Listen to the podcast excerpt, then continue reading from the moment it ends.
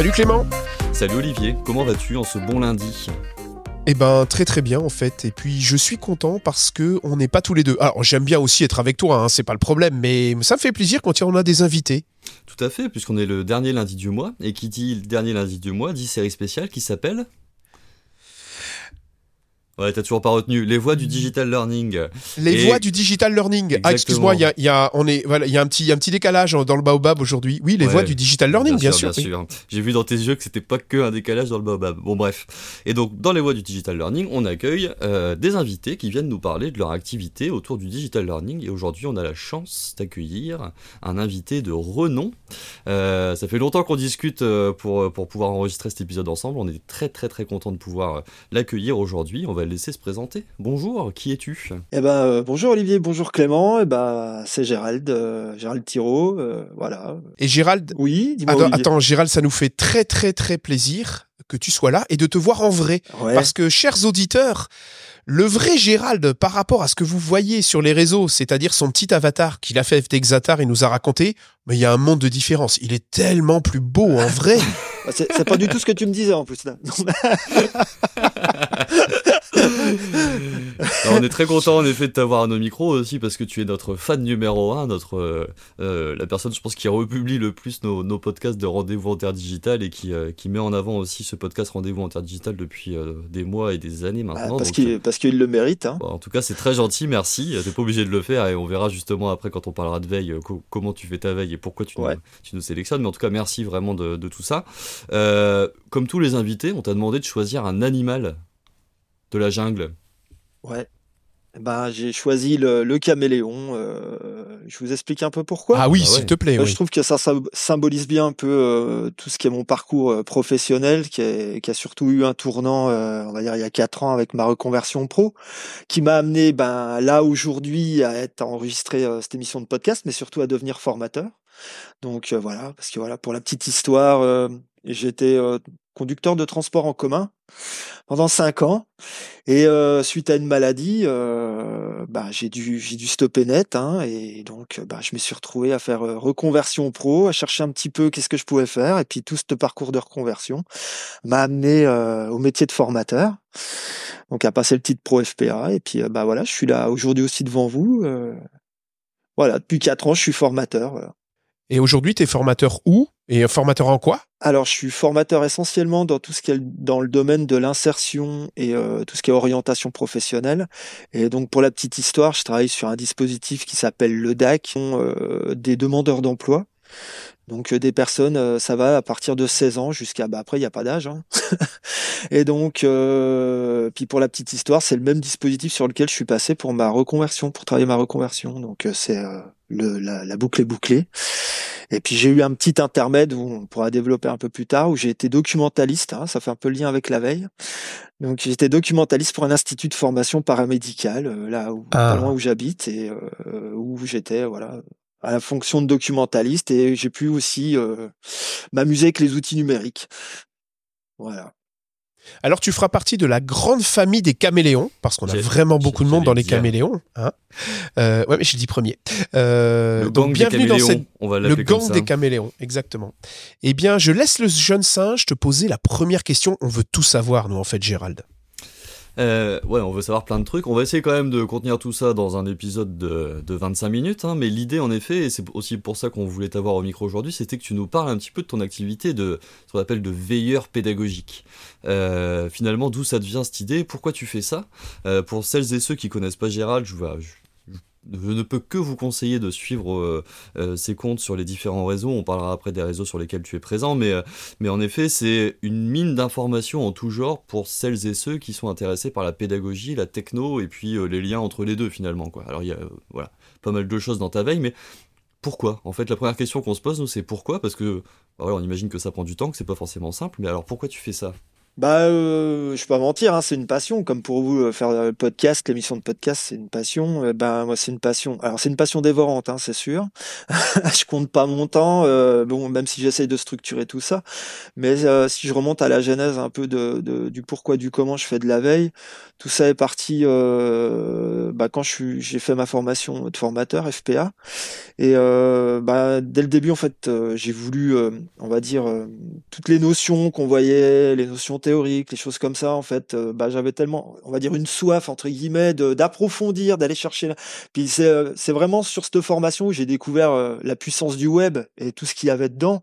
Donc aller chercher des infos j'ai découvert Sidologie Todd Cursus j'ai trouvé tellement de belles publications d'auteurs. Alors, je me rappelle pour Sidologie, j'étais euh, assez stupéfait, c'était euh, publication sur le cerveau et euh, la mémoire et comment les informations en formation.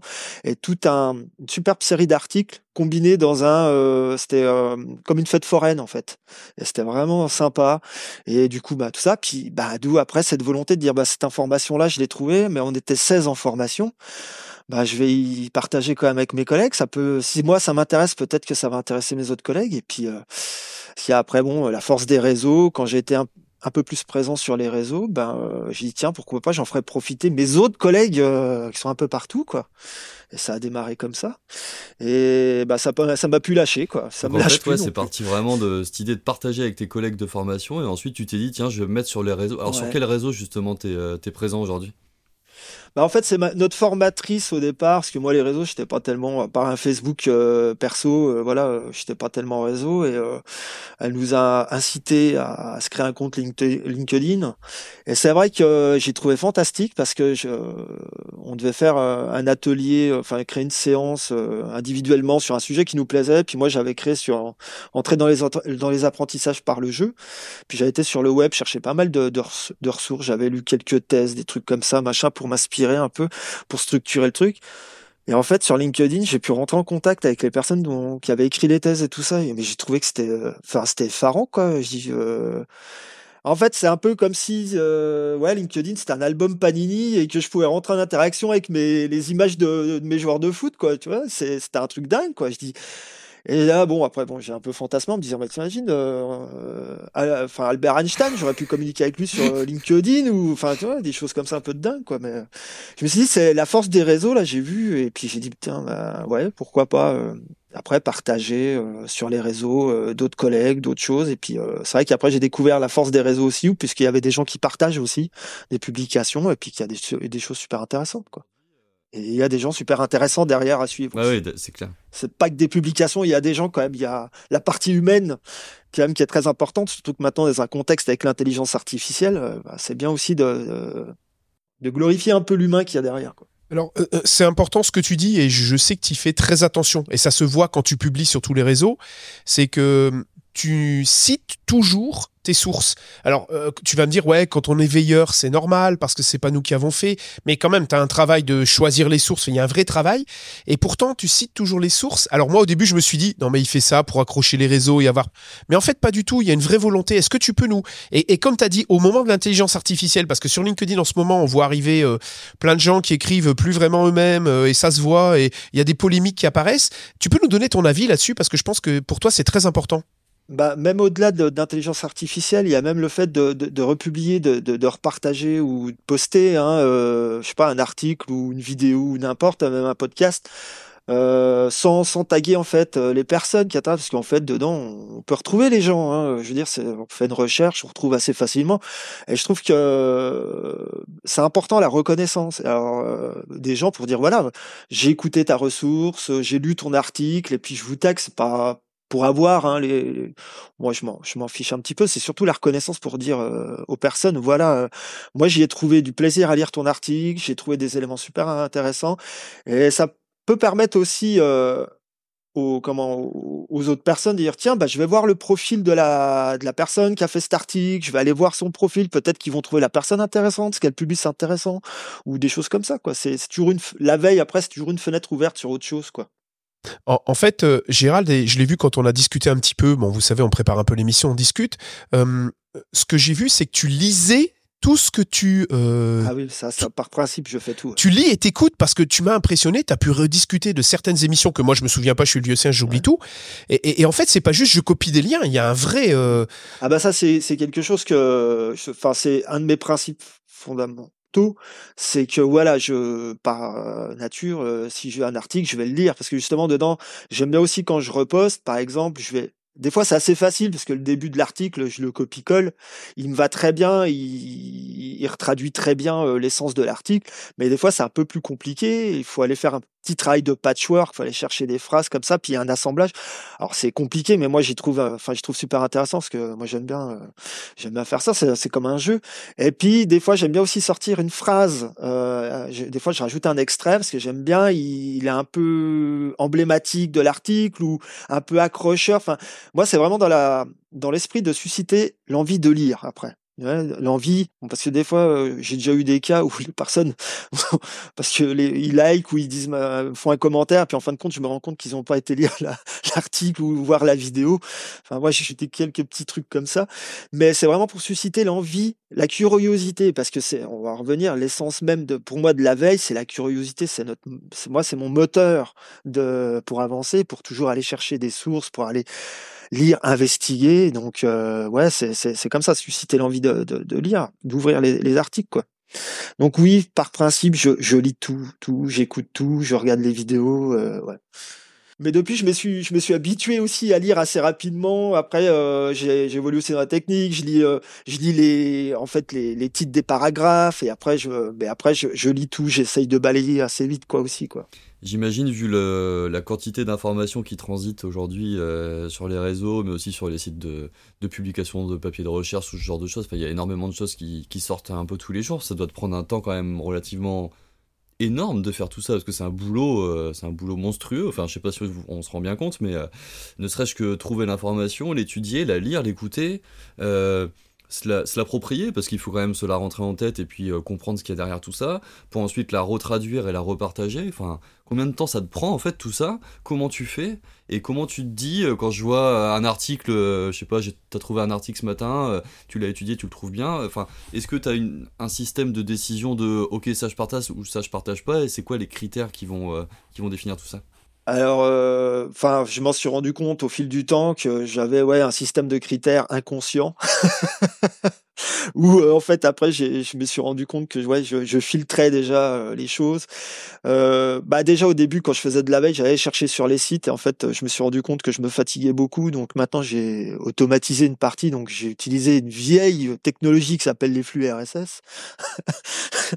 et du coup j'ai J'utilise deux agrégateurs que j'adore de flux RSS qui sont Feedly et euh, InnoRider, euh, qui ont leurs particularités, leurs avantages. Moi, j'utilise que les, euh, les fonctionnalités gratuites. Hein. J'ai pas d'abonnement payant. Je n'ai pas envie de payer pour avoir plus parce qu'on pourrait faire des choses de folie avec. Hein.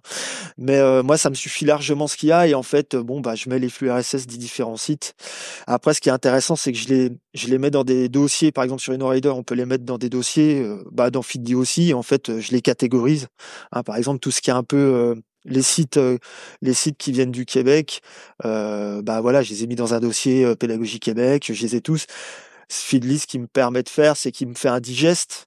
Je peux aller lire, mais en fait, je vais voir chaque chaque lien que j'ai mis dedans et je vais regarder un peu ce qu'il y a comme nouveaux articles et je sélectionne, je bookmark. Alors je vais mettre le je marque, je vais en marque-page pour lire plus tard. Ah, ça c'est mon imprimante. Hop. Euh, qui voilà, je me mets à lire plus tard. Donc en fait, j'ai déjà fait un filtre puisque les sites, je les ai rentrés sur le flux RSS et qui m'intéressent. Et donc après, il y, a, déjà ce premier filtre. Après, je vais voir les articles. Je regarde les titres. Je regarde un petit peu tout ce qui est la métadescription qu'il y a, puisque l'article, il y a toujours des métadescriptions un peu dedans. C'est quoi une métadescription quand même? Bon, en fait, si tu vas regarder, tu as le titre, et en fait, il y a déjà comme une, euh, on va dire, un résumé. As un, petit, voilà, exactement, un résumé. Alors des fois que que que t'as pas, parce que c'est un truc que tu rentres un peu, qui est quand tu, bah, le flux RSS, on le voit, mais on le voit pas forcément euh, dans l'article. Et euh, ça te donne une première impression. Puis après, si ça m'intéresse beaucoup plus, je clique dessus, je vais regarder, je le lis. Donc, il y a des articles que je lis, mais que je ne partage pas parce qu'après, ils ne m'intéressent pas forcément. Donc, euh, je les enlève après de, de, des choses à lire plus tard. Et puis après, bah, je nettoie mes flux. Alors ça, c'est quelque chose que j'ai j'ai fait maintenant depuis parce que j'y faisais pas avant. C'est vrai que des fois j'avais 1000 articles euh, qui étaient euh, machin, mais en fait euh, la plupart m'intéressaient pas. Et des fois on dit 1000 articles, mais dedans il y a peut-être que 50 qui vont m'intéresser quoi. Donc au final, et en fait maintenant je nettoie mes flux régulièrement. Je fais mon ménage de printemps tous les jours.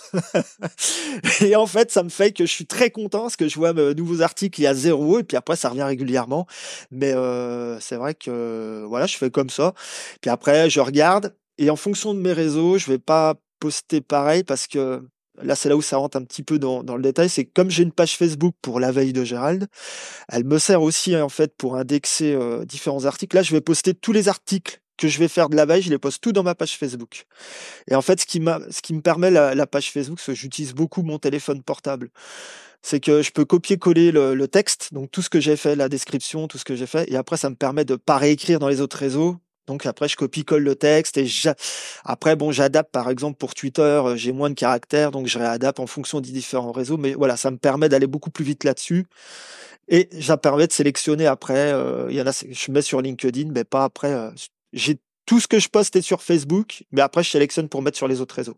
Facebook, c'est un petit peu ton laboratoire. Je peux dire ça. En fait, ça me permet aussi d'être un peu ma, ma, banque de ressources parce que je peux aller rechercher avec la petite loupe dans mes posts et ça fonctionne. Il n'y a même pas besoin d'avoir le hashtag par mots-clés. Je peux rechercher par exemple des articles que j'ai postés et des fois que je me rappelle plus. Je me sais que c'est par exemple telle personne qui avait écrit ou que ça vient de tel truc et je vais rechercher dedans en fait. Et tu fais tout ça tout seul? Ouais. Waouh. Non, bah, j'ai mes agrégateurs de flux RSS. Ah ouais, d'accord. Il y a ça, plus. Euh, alors il y a eux, mais après il y a plein d'autres choses. Que sur YouTube, euh, bah, euh, j'ai mon compte YouTube, donc je suis abonné à des chaînes, donc je reçois les notifications pour les chaînes. Donc je, voilà, il y a des choses à lire plus tard. Les podcasts, bon, j'ai Google Podcast qui me sert bien. Bon, le pauvre, il va disparaître, je sais pas quand, c'est annoncé, mais c'est pas grave. J'ai un autre outil sous la main, mais il me sert aussi, voilà, je mets les flux des différents podcasts, dont le podcast Rendez-vous interdigital. et, et, donc, du coup, bah, comme ça, je sélectionne aussi euh, les, les, différentes émissions. Et je sélectionne euh, voilà les, épisodes qui m'intéressent et je les mets dans, une liste d'attente. Des fois, qui est un peu longue, c'est pour ça le podcast, un peu, je suis souvent en décalage par rapport à quand ça, ça démarre. Mais c'est pas, c'est pas plus mal parce que je me suis rendu compte que je suis pas euh, le temps est pas forcément euh, je suis pas assujetti au temps si je veux j'ai pas besoin de poster le jour même quelque chose qui a été posté par exemple je vais prendre l'exemple de votre podcast aujourd'hui sur ChatGPT je l'ai pas encore écouté, il est dans ma liste d'attente, mais quand je l'aurai écouté, bah, je le reposterai. Bon, ça fera sûrement un rappel aussi pour les gens, puis pour peut-être d'autres qui l'ont pas vu. Donc je suis pas, le temps est pas pour moi quelque chose. Euh, c'est moi le maître du temps, on va dire. C'est pas le temps qui me. à part par exemple si c'est une publication euh, intéressante ou quelque chose qui est vraiment important sur le moment. Mais c'est des fois c'est très rare. Tu dirais que ça te prend combien de temps par par semaine de faire tout ça? Ça me prend, oh là là, ça me prend des heures parce que c'est vrai que j'ai dit que c'était une passion, une passion dévorante. Euh, puis c'est quelque chose tous les jours. Hein, euh. je crois qu'avant, euh, je vous avais mis, je sais pas si je vous avais mis dans la préparation de l'article, je vous avais mis le, le mythe de Sisyphe. Ouais. La mythologie grecque, la personne qui pousse. Raconte-le nous, s'il te plaît. Ouais, raconte-le nous parce que moi je l'ai lu, mais raconte-le nous, s'il te plaît. Alors ouais, c'est un personnage mythologique. Alors je sais plus trop l'histoire, parce que c'est une embrouille entre Dieu et je sais pas quoi. Je sais plus lequel Dieu, euh, ça devait être Zeus ou je sais pas quoi toujours à cause, à cause d'une histoire de femme, hein, bien sûr. Et euh, en fait, il s'est, il a eu une punition divine, euh, comme on dit, et devait, euh, sa punition, c'était de faire rouler un gros rocher tout en haut d'une montagne, et le rocher euh, retombait, et il devait recommencer tout le temps. Et ça symbolise bien la, la pratique de veille que je fais, parce que je pousse des informations tout en haut de la montagne, mais il y en a d'autres qui reviennent, donc. ouais, belle métaphore. Mais c'est pour ça que ça me prend un boulot de dingue. Ça me prend un boulot de dingue, quoi. Mais euh, enfin, un temps de dingue, je veux dire. Mais en même temps, comme c'est une passion, je vois pas le temps passer, en fait. Je peux être absorbé. Euh. On sent, on sent que t'es passionné, ouais. C'est, euh, c'est assez. Et puis c'est pour faire le lien avec ça, c'est vraiment où j'ai eu une expérience en tant que documentaliste dans un institut de formation paramédicale. C'est là aussi que m'est venu le goût de citer mes sources, parce qu'avec les étudiants, c'est quelque chose que j'ai découvert que j'ai pas on n'a pas abordé ça en formation de formateur. Et c'est là que j'ai découvert tout un univers universitaire où en fait il faut citer ses sources. Et j'ai trouvé ça tellement, ben en fait logique en fait de citer les sources, de, de faire ça que j'ai gardé cette pratique pour moi. Et il y a un outil qui me sert très bien, Zotero, qui est très bien pour citer ses sources. Moi, j'utilise la partie Zoterobib en, sur le navigateur, ce qui me permet de mettre en format automatiquement. Et voilà. Donc, c'est pas mal pour mes différentes publications, pour Todd Cursus, des fois que je fais. Donc, euh, voilà. On vous mettra les liens vers ces, petits outils en effet qui permettent de simplifier. Ah bah c'est un super outil. Puis il y a l'application. des informations et puis là, pour les études. Gérald, tu nous donnes le couteau suisse de, l'optimisation de la veille hein, sur les réseaux. Donc c'est top, top, top. Hein. Et euh, on a parlé du temps, on a parlé du pourquoi. Et euh, Tu nous as parlé au début de ton activité professionnelle. Est-ce que finalement, tout ces, toute cette veille que tu fais, elle te sert Enfin, j'imagine que oui, mais, euh, mais comment elle te sert dans ton activité professionnelle? Parce que bon, on a compris que c'était une passion, que tu y passais beaucoup de temps et que ça te servait aussi sur le côté, et puis ça te permettait de mettre des gens en avant, enfin, puis surtout que tu adorais ça et ça s'entend, c'est assez incroyable. Mais est-ce que ça te sert dans ton quotidien professionnel? Et si oui, comment? Est-ce que tu peux nous donner deux, trois. Alors, déjà, je vous remercie pour euh, m'avoir posé la question euh, pour la préparation de l'épisode, parce que comme je vous ai dit, ça m'a fait une bonne réflexion en fait sur où c'est que je puisais des fois et euh, ça m'a permis de remonter sur certains trucs et euh, ouais ouais euh, effectivement ça me sert ça me sert pas mal. Alors sur aussi bien sur des choses toutes simples hein, parce que bah j'avais trouvé un petit peu j'avais des groupes euh, j'ai des groupes que j'accompagne sur le dispositif où je suis. Et donc euh, ouais, pour piloter la dynamique d'un groupe, bah euh, c'est vrai que comme on fait, de... moi je suis surtout sur de la gestion de projet. Donc je les accompagne les personnes donc dans l'élaboration et l'accompagnement sur leurs projets différents professionnels. Donc puis aussi sur une partie numérique, j'interviens aussi. Et donc ça me permet, bah, j'ai découvert des choses que j'ai remis dans mon contexte pro, comme le, le Scrum Meeting. Alors ça c'est quelque chose que j'ai adoré où j'ai repris. En fait, je fais un, que j'appelle le brief du lundi. Comme j'ai un groupe que je suis, bah, tous les lundis matins, on fait avec euh, la méthode Kanban sur le tableau, euh, qui est un système de post-it. Euh, bah voilà, qu'est-ce que vous avez réalisé, qu'est-ce qui vous reste à réaliser, puis les problèmes, par exemple, que vous avez, qu'est-ce que vous avez besoin d'aide, qu'est-ce qui, qu'est-ce qui vous bloque. Donc voilà, je fais ce petit, par exemple. Et tout ça, tu l'as appris par toi-même via ta veille. Enfin, en complétant, ça a pris du temps, mais bah, tu as Ouais, bah, je prends des éléments de ma veille, puis ce que j'aime bien, c'est réfléchir euh, comment je peux le prendre pour mon contexte pro après. Est-ce que c'est adaptable en fonction de mon public? Est-ce que comment ou quelle partie justement de, de, de, ça je peux utiliser ou pas? Ça me fait beaucoup réfléchir, puis j'imagine après des choses. Euh, et puis j'essaye de retransposer. Puis après, bon, bien sûr, c'est un laboratoire parce que on teste, on fait des erreurs, on, on refait, on, on remodifie un peu. Mais voilà, le Scrum Meeting, c'était pas mal. Euh... Tiens, un deuxième exemple. T'as un autre exemple? Oui, alors, il y a euh, pendant la période Covid, euh, comme j'accompagnais un groupe, c'est surtout souvent, enfin, c'est public comme ça, c'est que du présentiel, hein, évidemment, hein, parce qu'il euh, y a une forme de confiance qu'il faut quand même mettre en place. Bon, moi, avec le Covid, il a fallu euh, faire la continuité pédagogique, comme on disait à l'époque, donc il a fallu accompagner à distance. Et euh, l'institut, où je travaillais, ils pas d'outils pour accompagner à distance. Puis il a fallu que je me débrouille un peu pour accompagner mon groupe, qui me restait, il me restait deux semaines d'accompagnement. Bon, on avait déjà un groupe WhatsApp où je, changé avec eux.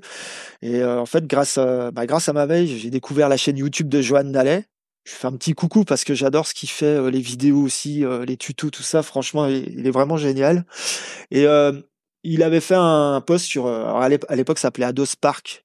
Donc il y avait différents outils. Il y avait Ados Spark page, page, hein, si on met l'accent. Et en fait, il avait fait toute une vidéo faire l'accompagnement d'une classe à distance. Et du coup, bah, j'ai repris l'idée et en fait j'ai créé toute une, page web où je pouvais mettre les activités. Euh, bon, je travaillais aussi en parallèle avec un Trello où il pouvait aller euh, déposer les activités, mettre des choses, euh, voilà. Donc ça m'a permis grâce à bah, grâce à à, utiliser cet outil-là pour pour faire l'accompagnement à distance sur les deux semaines. Ok, ouais, donc on voit que ça te sert quand même aussi dans ton quotidien professionnel et bon, tant mieux. Hein, L'idée c'est en effet que tu puisses et puis on voit que tu aimes bidouiller en fait ce que tu vois pour le faire rentrer finalement dans, tes usages pro à toi, c'est top. Est-ce que euh, tu serais capable de nous citer des, ce qu'on appelle des pépites, des découvertes que tu as fait pendant ta veille et, qu'aujourd'hui, euh, voilà, pour lesquelles tu pourrais plus vraiment te passer quoi. C'est vraiment des petits trucs que tu auras envie de faire découvrir à nos, à nos auditeurs et auditrices. Des petits coups de cœur en, termes de Ouais, des petits coups de cœur. En termes d'outils ou en termes de publication? Les deux. Bah, ouais, les deux, un peu tout, un, peu, tout. ouais. Ouais, commence peut-être par des publications, comme ça c'est. Alors les euh, publications qui m'ont fait vraiment réfléchir et que j'adore, que j'ai gardé pour moi, où j'en fais vraiment mes références théoriques, on va dire. Euh, j'ai adoré euh, le modèle ICAP. J'ai trouvé, je sais pas si vous connaissez, de Michel Enechi. J'ai trouvé ça alors à travers une publication euh, je me rappelle plus le, nom, euh, David Velu, ça y est, pour le Louvain Learning Lab à l'époque. Et euh, très bonne source aussi le Louvain Learning Lab. Je vous conseille euh, les, ah les, cahiers qu'ils font là en, en, ressources éducatives, j'adore.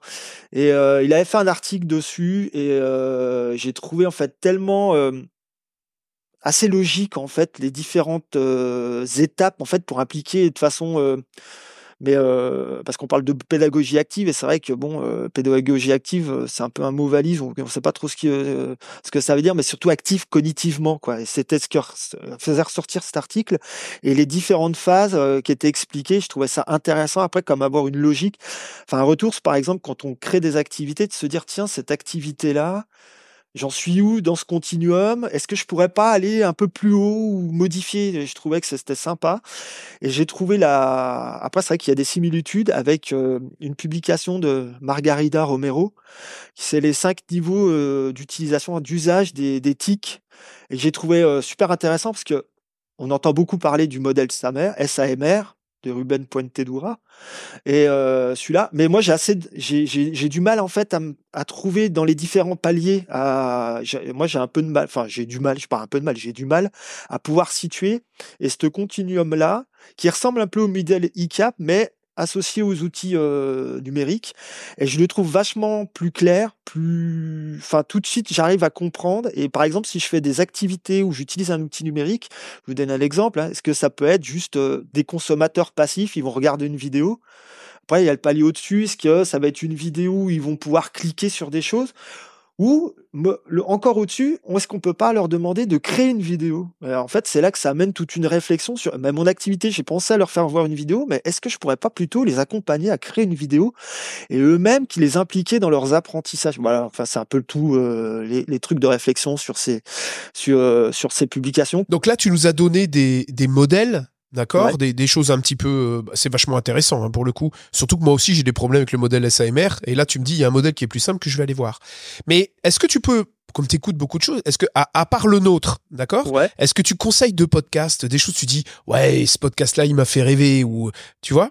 Ouais, bah. Il y a un podcast que je suis depuis euh, bah, le début que j'ai commencé à regarder les, enfin à écouter les podcasts plutôt, euh, euh celui d'Ariane Dumont qui est pédagoscope euh, que j'aimais beaucoup parce qu'en fait elle, a fait elle a interviewé beaucoup de. Alors c'est plutôt dans l'enseignement supérieur.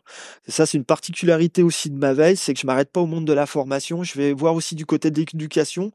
Alors l'éducation, je peux très bien aller voir ce qui se passe, par exemple, avec des activités où ils utilisent du numérique dans une classe de maternelle ou des choses comme ça, parce que je trouve que des fois il y a de quoi s'inspirer. Il y a des choses géniales qui se font. Alors qu'après, ça peut être en lycée, en collège, mais aussi au niveau de l'enseignement supérieur, j'aime beaucoup, même au, au niveau universitaire, parce qu'il y a pas mal de choses intéressantes. Et son podcast pédagogique ouais, j'ai découvert pas mal ben, de, Marcel Lebrun, par exemple, euh, que j'adore. J'adore l'écouter. Euh, j'adore les que. J'ai l'impression que tu adores les Belges. Hein. Ben... Marcel Lebrun, euh, l'UCL. Ben moi, aussi, j'adore les Belges. on va dire, on va dire franco-belge parce qu'à l'époque, j'avais découvert. Alors, j'ai découvert son. Alors, je le conseille. Hein, le blog de Marcel.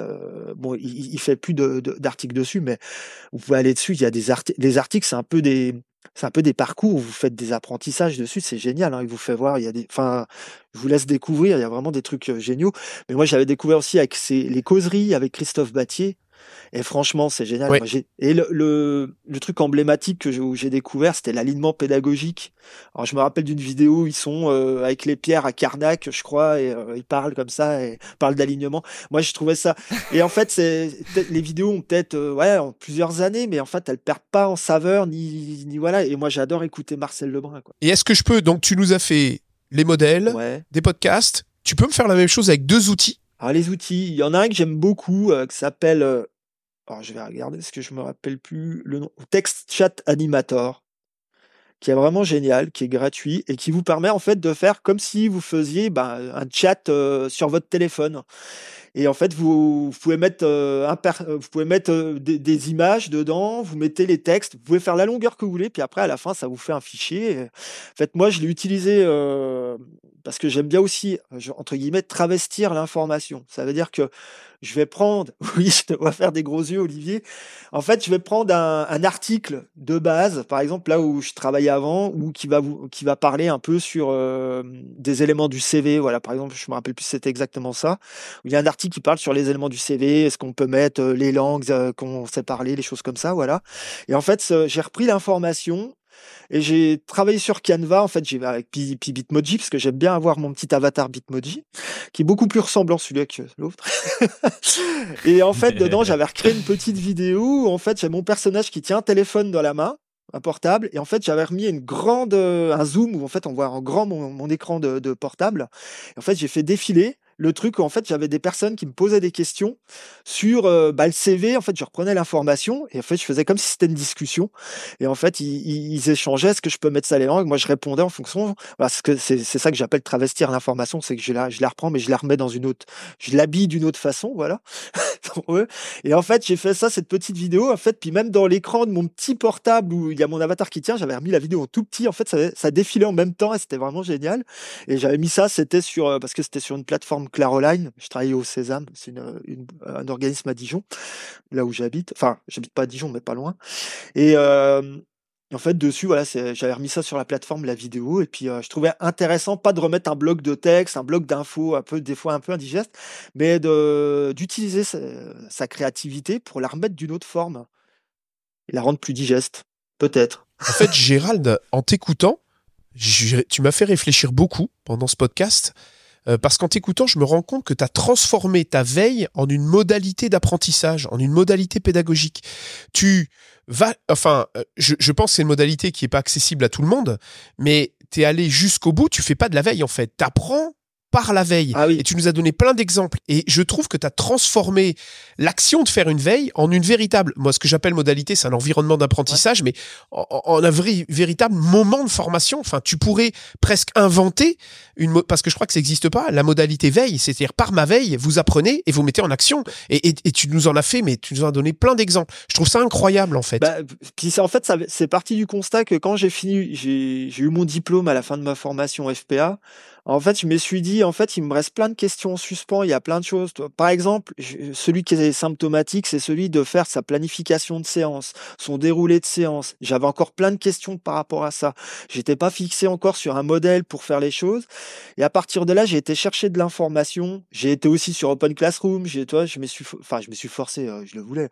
J'ai été faire les cours gratuits, les choses comme ça. J'ai suivi. Et en fait, ce qui était, ce qui est toujours assez savoureux avec la veille. Qu'en faisant ça, des fois, il y avait des liens vers des ressources et ça m'a emmené vers plein de choses. Ça m'a emmené vers des choses. Alors, je crois que c'est euh, l'université Clermont-Auvergne. J'ai découvert une publication justement sur l'alignement pédagogique que je connaissais pas et je trouvais intéressant parce que je voulais savoir comprendre un peu le concept. Et ça m'a emmené vers une de ces publications. Alors, c'était Laetitia Girard dessus qui expliquait très bien euh, la chose, un peu imagée euh, et tout. Et dedans, il y avait un lien à la fin de, la, de, la, de cette publication, enfin de ce, de ce, fichier PDF, pour Marcel Lebrun. Et c'est comme ça que j'ai découvert le blog de Marcel Lebrun, le Louvain Learning Lab, Christophe Battier. Tu vois, c'est toujours la veille des fenêtres ouvertes sur autre chose, quoi. Mm. Et c'est toujours ça qui est intéressant, quoi. C'est un joli mot de la fin. Euh, on arrive bientôt à, à, la fin de cet épisode. Euh, une dernière question quand même pour nos auditeurs et auditrices, c'est comment on fait pour te retrouver? Ouais. Tu nous as parlé de plein de réseaux, mais alors comment on fait? Alors bien sûr, on mettra les liens de tes euh, différents réseaux dans, le commentaire, mais euh, si on doit te retrouver sur LinkedIn. Il y a la page Facebook euh, Là, ouais, alors bah, LinkedIn, vous tapez Gérald Thiraud, vous allez me retrouver. Euh. après, euh, je suis sur Twitter. Euh, je me suis essayé aussi sur Mastodon et puis Blue Sky. D'ailleurs, Blue Sky, je remercie Yanouri de m'avoir filé un code.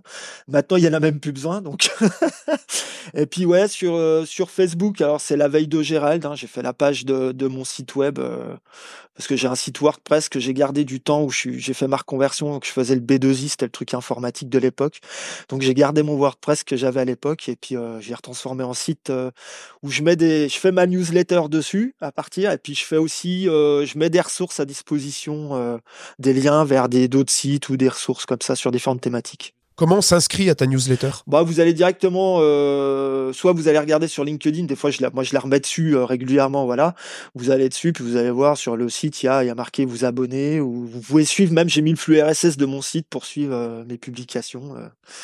Voilà, et puis, bah, c'est une petite, enfin, un petit parallèle. En parler vite fait. la, newsletter, ça, m'est venu parce que je, je fais des publications pour Todd Cursus. La veille m'a amené aussi assez j'allais dire, euh, c'est un peu magique parce que j'y croyais pas, hein, parce que ça fait que quatre ans que je suis formateur, hein, que je découvre ce monde-là. Hein. Donc euh, Denis Lamontagne, qui s'occupe du, du, site euh, Todd Cursus, ben en fait, il m'a proposé, il cherchait quelqu'un pour, comme j'aime bien aussi les outils numériques, d'écrire des, des articles EdTech sur des outils, puis en allant puiser un petit peu, pas uniquement montrer l'outil, mais aussi ce qu'il y avait, les usages pédagogiques derrière. Donc ça, ça, m'a beaucoup aidé. Et en fait, bah voilà, j'écris des articles pour lui, ça fait un peu plus de deux ans maintenant. Et voilà, c'est à partir de là, on avait commencé. Voilà, je retrouve le fil de ce que je voulais dire. Où on a fait des petits, les notes de Gérald à l'époque où c'était, je reprenais les éléments de ma veille et puis du coup ça s'est arrêté parce que bon, il y avait beaucoup de, de comment de, de propositions dans ce style-là.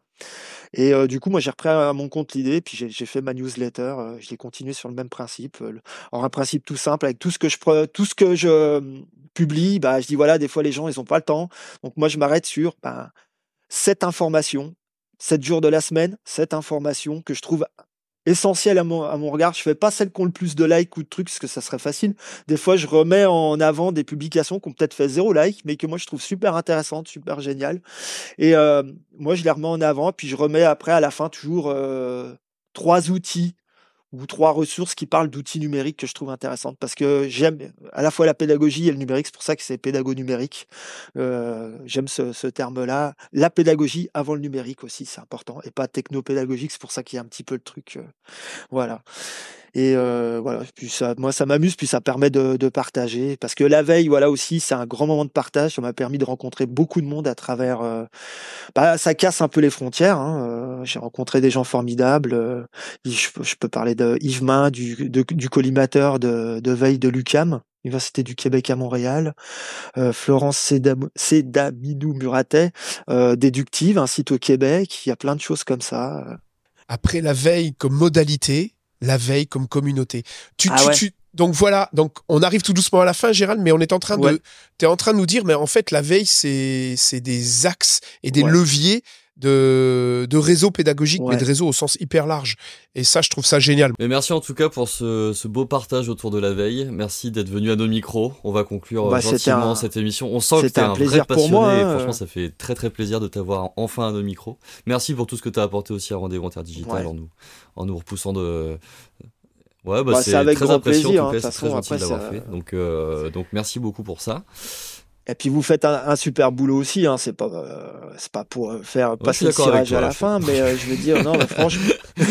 ouais, on aime bien. Mais je trouve que vous faites un, super boulot parce qu'en plus il n'y a pas que ça, il y a, tellement d'outils aussi que vous proposez avec des, des, usages pédagogiques, des choses comme ça. Les usages avant les outils.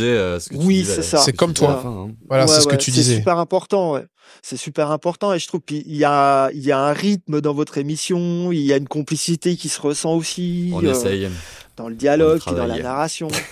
et puis, à force, on devient euh, les voix, les voix passent bien en plus avec le podcast. Puis c'est une belle modalité le podcast. Je ah ouais. En tout cas, ça nous fait très plaisir de t'avoir vu en vrai. Moi, je regrette pas parce que tu es quand même beaucoup, beaucoup mieux que ton avatar, hein, c'est clair, euh, même, le, même le Exatar. Et moi, franchement, merci beaucoup de m'avoir fait découvrir, découvrir la veille euh, et les possibilités de la veille en formation. Voilà, et ça, je trouve ça génial. En tout cas, merci d'être venu à, cet épisode et merci d'avoir répondu. Ouais, euh, un tout grand merci. Présent. Mais avec grand plaisir, moi. Bah, nous aussi. Et ça m'a fait extrêmement euh, plaisir. Bah, écoute, euh, ravi de ouais, d'avoir eu nos micros. Olivier, on dit au revoir, enfin tous les trois, on peut dire au revoir à nos auditeurs, auditrices. À bientôt. On se retrouve comme ah d'habitude sur les réseaux sociaux, Facebook, LinkedIn, Twitter, X maintenant. À très vite. Salut, salut. Salut Gérald. Salut Clément.